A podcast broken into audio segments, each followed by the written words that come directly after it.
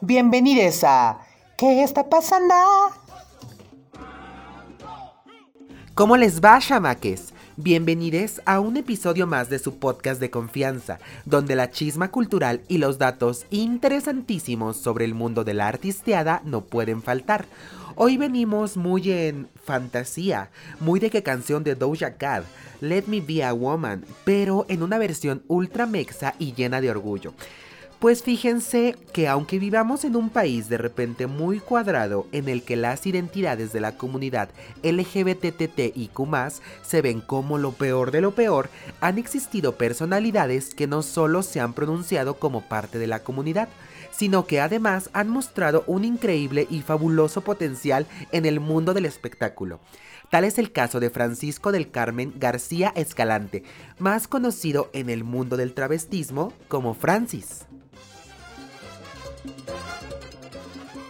Seguro que muchos de ustedes han escuchado el término vedette en más de una ocasión en el Internet de las Cosas.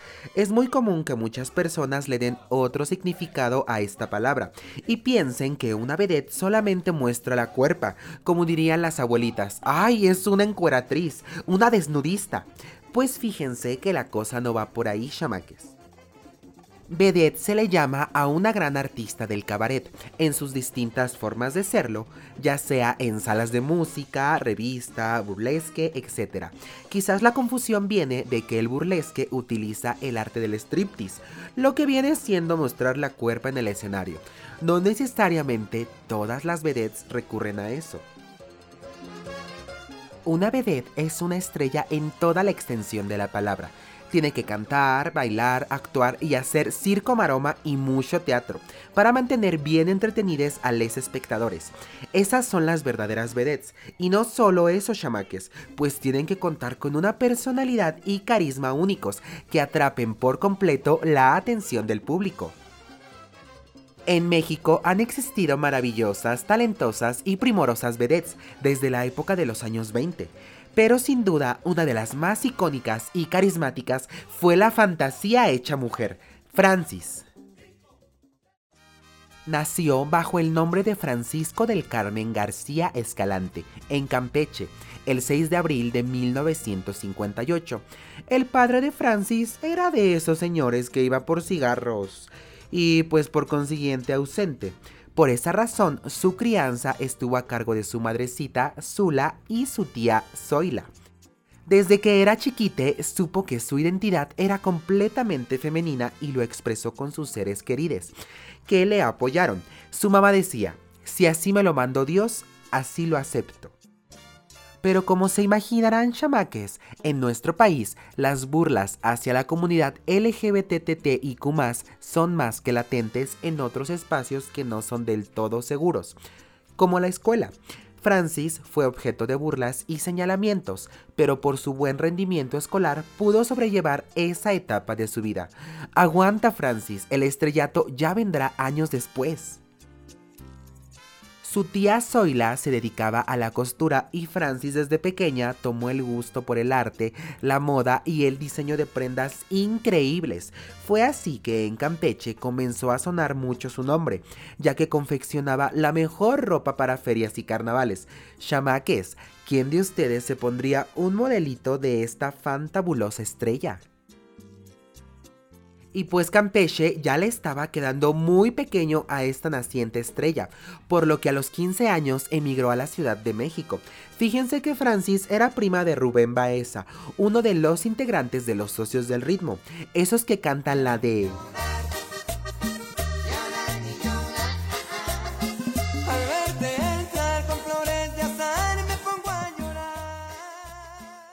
Ustedes perdonarán el lapsus cumbiero, pues este primo la recomendó para trabajar en una tienda de ropa en el icónico barrio de la capital mexicana, La Lagunilla. Pero no todo fue como lo esperaba, pues sufrió de frío, hambre y hasta llegó a dormir en las calles. Una de esas noches frías todo cambió, pues conoció al famoso diseñador mexicano Mitzi, que en ese tiempo no era tan famoso.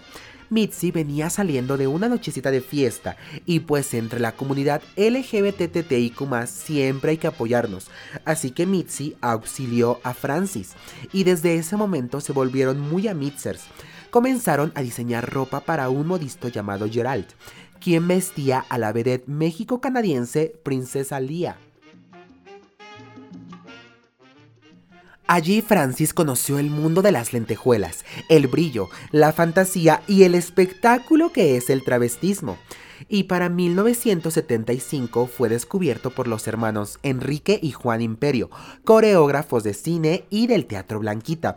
Ellos estaban preparando al elenco de la película Bellas de Noche y contrataron a un grupo de travestis en el que se encontraba Francis. Como dato curioso, la película Bellas de Noche es considerada de culto dentro del llamado cine de ficheras mexicano. Francis comenzó a trabajar en el espectáculo nocturno.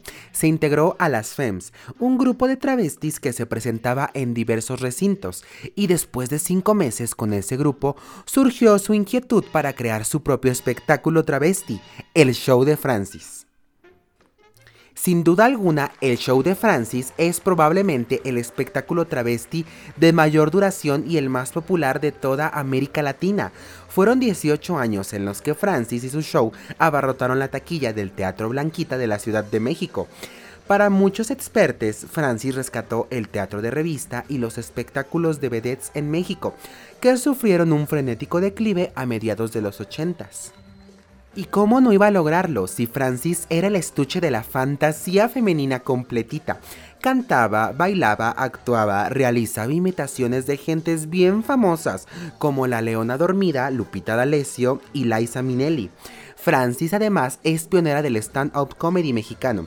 Y no nos olvidemos de otra de sus virtudes, que era el diseño de vestuarios maravillosos que ocupaba en sus presentaciones.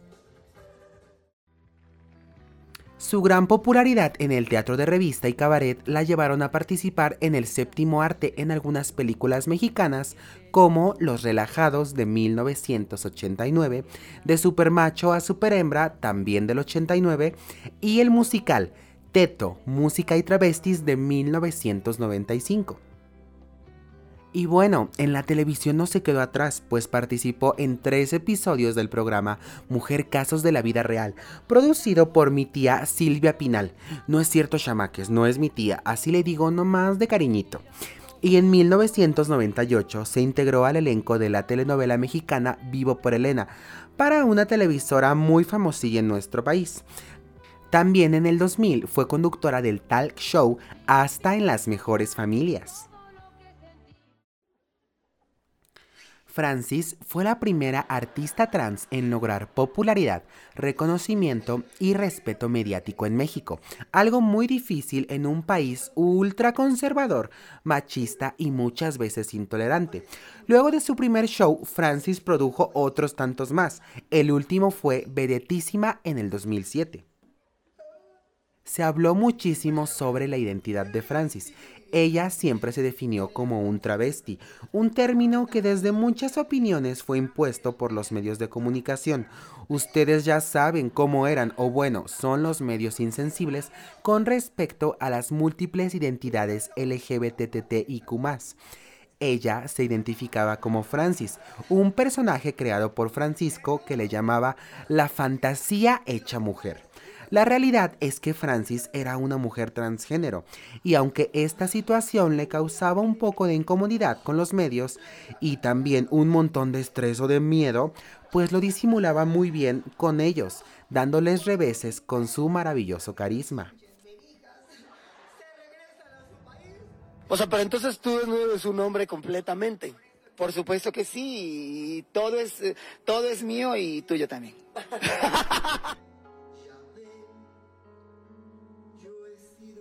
Chamaques, casi se me olvidaba, Francis también trabajó junto a otra de las personalidades más impactantes y maravillosas del entretenimiento, Alejandra Bogue.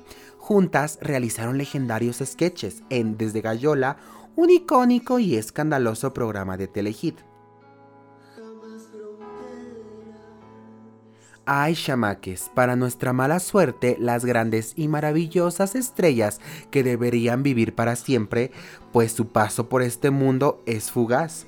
Tal fue el caso de Francis, que después de tener una carrera exitosa en el teatro, el cine y la televisión, dejó un gran hueco en el espectáculo travesti el 10 de octubre del 2007. Con tan solo 49 años de edad, Francis, la última de las grandes vedettes mexicanas, falleció en la Ciudad de México a causa de problemas pulmonares que tenía desde hacía bastante tiempo y su vida lamentablemente terminó con una trombosis fulminante. Pero bueno, les puedo decir que el legado de Francis se quedó en cada una de las personas que disfrutaron de sus shows y de todo el talento desbordado en sus presentaciones en cine, televisión y teatro. Además, en su natal Campeche se abrió un museo en su honor, el cual contaba con una colección increíble de todos sus vestuarios, por desgracia, al fallecer su madre, doña Zula, el recinto fue cerrado.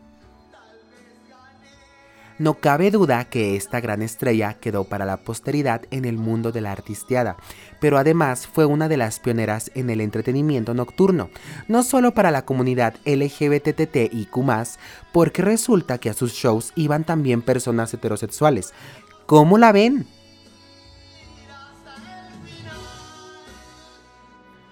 Yo por lo pronto les recomiendo que busquen algunos de sus shows en su plataforma favorita de videos, para que la recordemos y honremos su trabajo como artista e icono de la comunidad LGBTTIQ mexicana.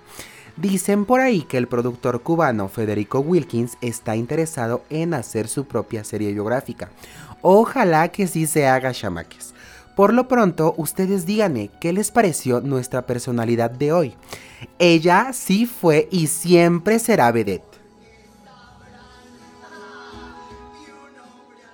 Recuerden que nosotros somos promotores culturales comunitarios y pueden encontrarnos en plazas, parques y kioscos muy cerca de sus casitas. También estamos en territorio digital. Nos encuentran como promotores culturales comunitarios en Facebook, Instagram, Twitter, YouTube, su Spotify, SoundCloud y en TikTok. Nos escuchamos muy pronto, chamaques. Chaito.